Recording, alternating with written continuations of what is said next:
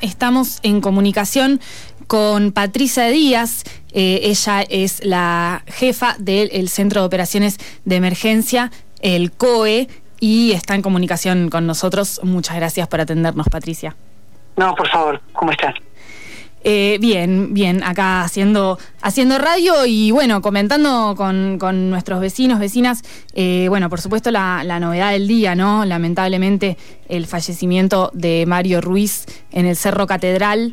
Em, y, y, bueno, en el marco de toda esta, de toda esta novedad, ¿no? Que implica la apertura del Cerro Catedral, eh, en un principio queríamos hablar con vos para, para preguntarte justamente sobre esto, sobre cómo eh, es la evaluación de estos primeros días de, apertura del, cerro y la, afluencia de, gente.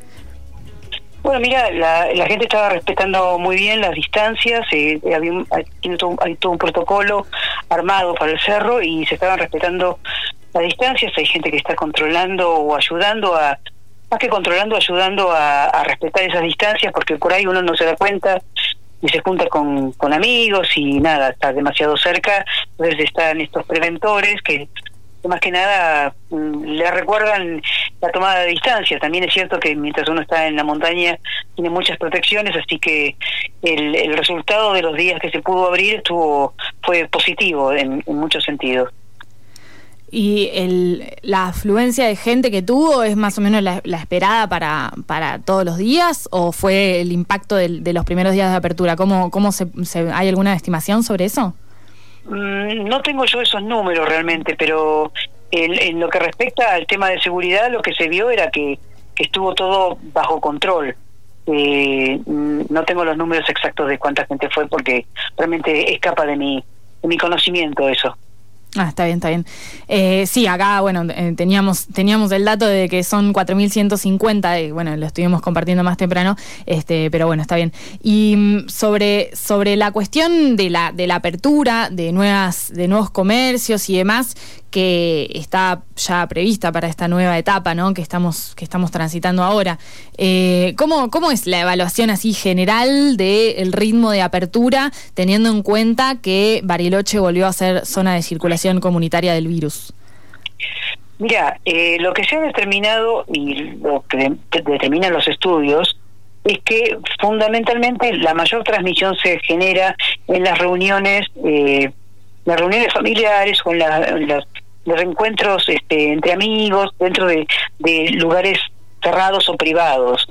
Eh, no se detecta un, contagio en comercios o en transporte público, eh, sino que básicamente son las reuniones sociales el índice más alto de contagios.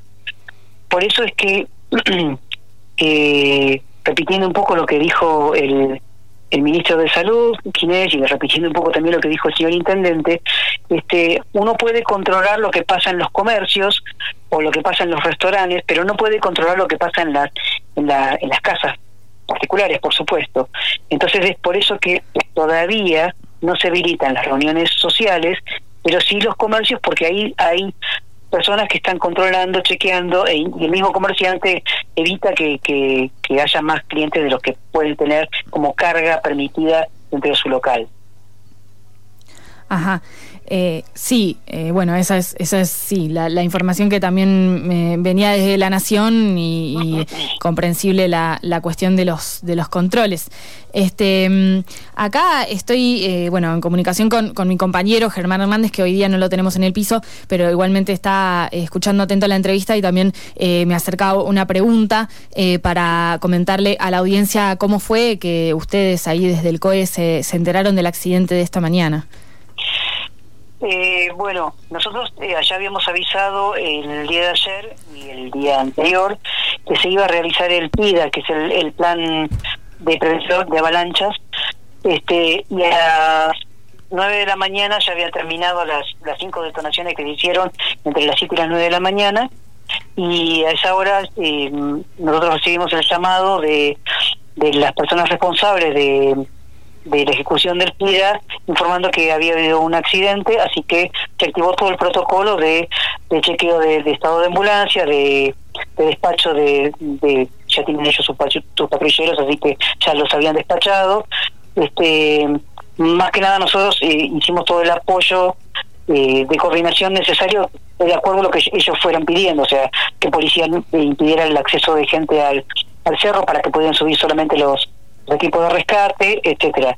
O sea, todo el protocolo se activó desde, desde, el cerro mismo, eh, apoyo desde protección civil. Ajá. Eh, sí, bueno, la, la, información obviamente eh, se, se, conoció más tarde y, estuvimos escuchando más temprano la, la conferencia de prensa eh, que brindó el intendente Genuso, donde todavía no, no, estaba eh, confirmada esta información, así que bueno, obviamente es una cuestión que tiene que ver con el minuto a minuto prácticamente. Este, mm, pero bueno, la la información eh, sobre, sobre el cerro también nos lleva a pensar eh, cómo va a ser el desarrollo ahora en, los próximos días, ¿no? Eh, ¿Tiene previsto continuar con, con estos trabajos de, donaciones preventivas?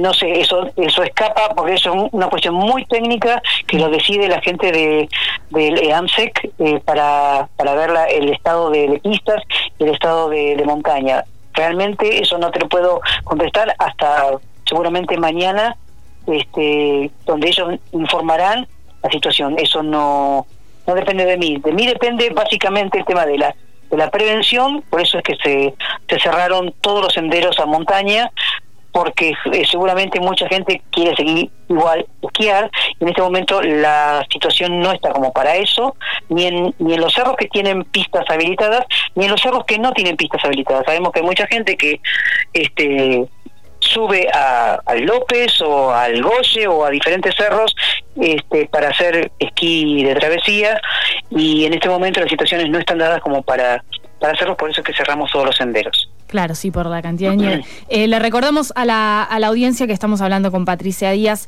ella está a cargo del Centro de Operaciones de Emergencia eh, acá en la ciudad. Este, bueno, Patricia, eh, quería preguntarte también sobre, sobre la relación, cómo se está dando entre el COE y el Cerro Catedral, este, que, cuál, cuál es el diálogo que tienen, la, el desarrollo ahí de, de esa coordinación. La coordinación se hace siempre, como se hizo siempre, con protección civil. En esta instancia, en esta circunstancia de la pandemia, protección civil está a cargo, junto con dos instituciones más, del COE pero no deja de existir la, la, instancia de protección civil. El cerro, o sea, la gente de, del EAMSEC se sigue eh, coordinando directamente con la protección civil. Ajá. Bien. Este, bueno, Patricia, no, te queremos robar más tiempo, así que, este, bueno, eh, no, sé si querés comentar algo más para, para la audiencia acá eh, que te está escuchando desde los kilómetros del FM. No, te, agradezco mucho, te, eh, te, pido mil disculpas, no te pude atender antes, estaba en, algunas reuniones, este, y te agradezco mucho la, predisposición. No, gracias a vos por tu tiempo. Este, bueno, estamos, estamos en contacto para, para seguir ahí como, como siempre. Muchas gracias, Patricia. Dale, muchas gracias. Chao, chao.